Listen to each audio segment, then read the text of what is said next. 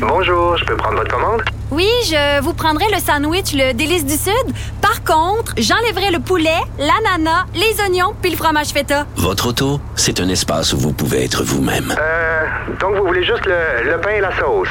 Oui, monsieur. Elle mérite d'être bien protégée. Et vous méritez d'être bien accompagné. Trouvez la protection la mieux adaptée à votre auto avec Desjardins Assurance et obtenez une soumission en quelques clics sur desjardins.com. Cube Radio. Le, le commentaire de Emmanuel Latraverse. Des analyses politiques pas comme les autres. Bonjour Emmanuel. Bonjour. Euh, Monsieur Trudeau aujourd'hui qui a reparlé de la question des voyages. Je sais, j'entendais des gens, je lisais des gens qui disaient ah, tu sais, il nous a encore traîné ça, il prendra pas de décision. C'est pas ma perception, moi. J'ai l'impression que moi je m'attends à quelque chose la semaine prochaine de concret là.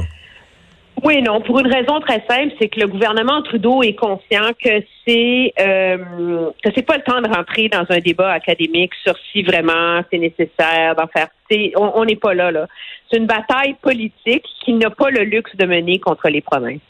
Et donc, il faut répondre d'une manière ou d'une autre à l'inquiétude suscitée par les provinces à l'égard des voyageurs et euh, à l'égard des semaines de relâche qui arrivent. Maintenant, le gros problème auquel le gouvernement Trudeau est confronté, moi, ce qu'on me dit, c'est qu'il n'y a pas de consensus à l'interne à savoir quelle est la meilleure façon de procéder.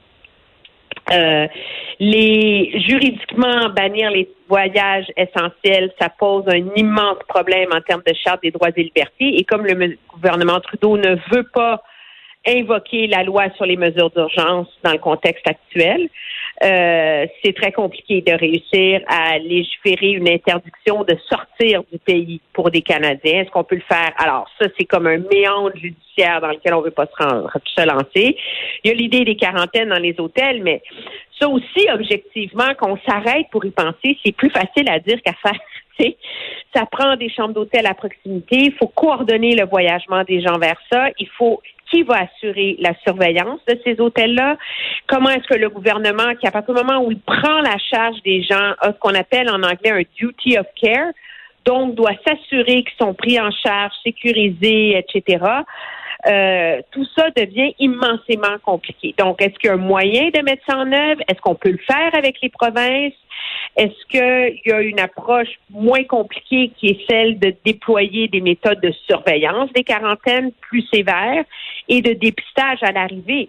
Parce que ce dont on ne parle pas beaucoup, c'est que depuis de longs mois, il y a eu des protocoles et des projets de recherche qui ont été faits à Calgary, entre autres, puis à Pearson, où on a fait passer des tests de dépistage aux gens qui arrivaient de l'étranger à leur arrivée trois, cinq et sept jours plus tard. Pour, alors, est-ce que c'est la méthode à mettre en place, mais quel personnel de la santé va les faire, ces dépistages-là, tu vois? Alors, on est vraiment pris dans une, dans une question d'essayer de résoudre les enjeux logistiques autour de la mise en œuvre de ça.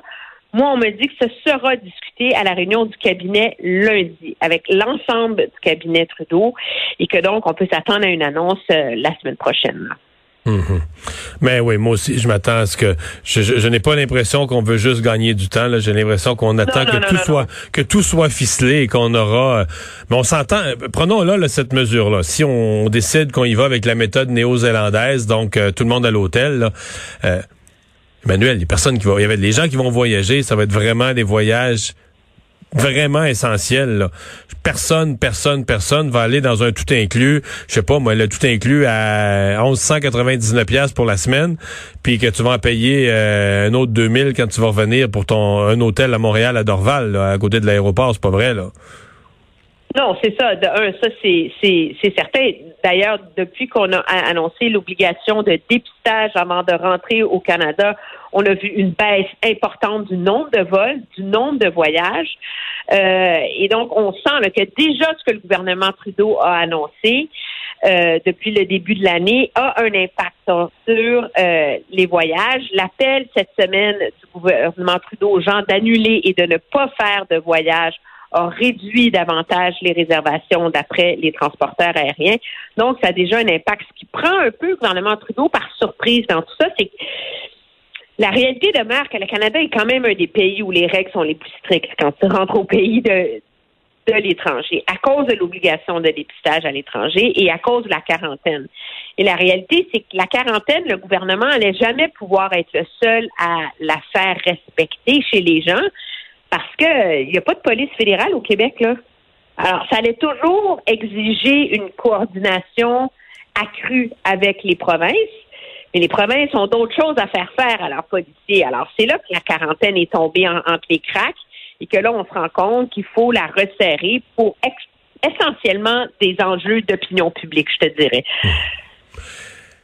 Parlons de vaccins. Euh, M. Trudeau euh, qui a parlé au PDG là, de M. Bourla, le docteur Bourla, de Pfizer.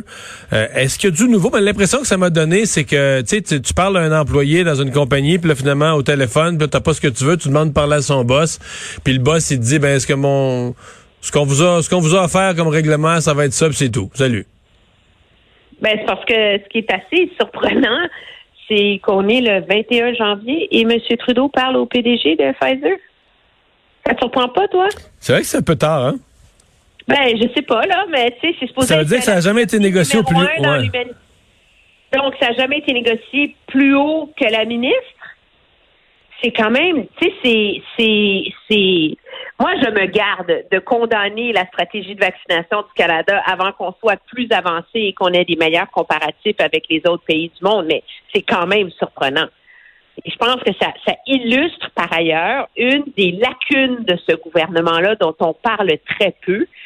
C'est que c'est un gouvernement qui n'est pas ancré et qui n'est pas connecté sur le monde des affaires. Tu es capable de me nommer, tu sais, à part François-Philippe Champagne, qui d'autre est un ministre senior qui vient du monde des affaires? non, c'est un manque, c'est un manque flagrant. L'expérience économique, le vécu économique, c'est un manque flagrant, c'est sûr. je veux dire, la ministre des Finances, euh, c'est une, une, journaliste. la, la, la, ministre responsable de négocier, c'est une avocate éminemment respectée en droit commercial, mais objectivement parlant, c'est une prof d'université, là. Alors, est-ce que ça a joué en bout de ligne, ça? Ce manque de connexion et ce manque de, d'intuition sur comment fonctionne ce monde-là. Euh, est-ce que c'est un élément qui a joué dans la difficulté du Canada de s'imposer dans cette course au vaccin pour les livraisons euh, pour les premières livraisons à cause de notre petit poids démographique. Je sais pas, mais ce qui est sûr, c'est que si ça avait donné quelque chose, ce résultat-là, on l'aurait su. Cet appel-là de M. Trudeau, on l'aurait su. Parce que l'appel, mais tu es d'accord avec moi que l'appel, c'est chou blanc. Il n'y a rien eu. En fait, ce qu'il dit, lui, être le gain dans l'appel, c'est que Bourla lui a confirmé que là pour le pour euh, pour l'instant là tu sais on n'aura pas plus de doses mais on va en avoir plus en mars. Mais euh, Emmanuel je vais te poser une question je vais te dire comment je me sens dans l'affaire des vaccins. Mettons mettons que moi là je te dois 1000 pièces OK? Tu m'as prêté 1000 pièces puis là je devais t'en donner je devais t'en remettre un premier 100 au mois de novembre. Je l'ai pas remis mais je dis ah, je vais t'en remettre 200 au mois de décembre. N'inquiète pas.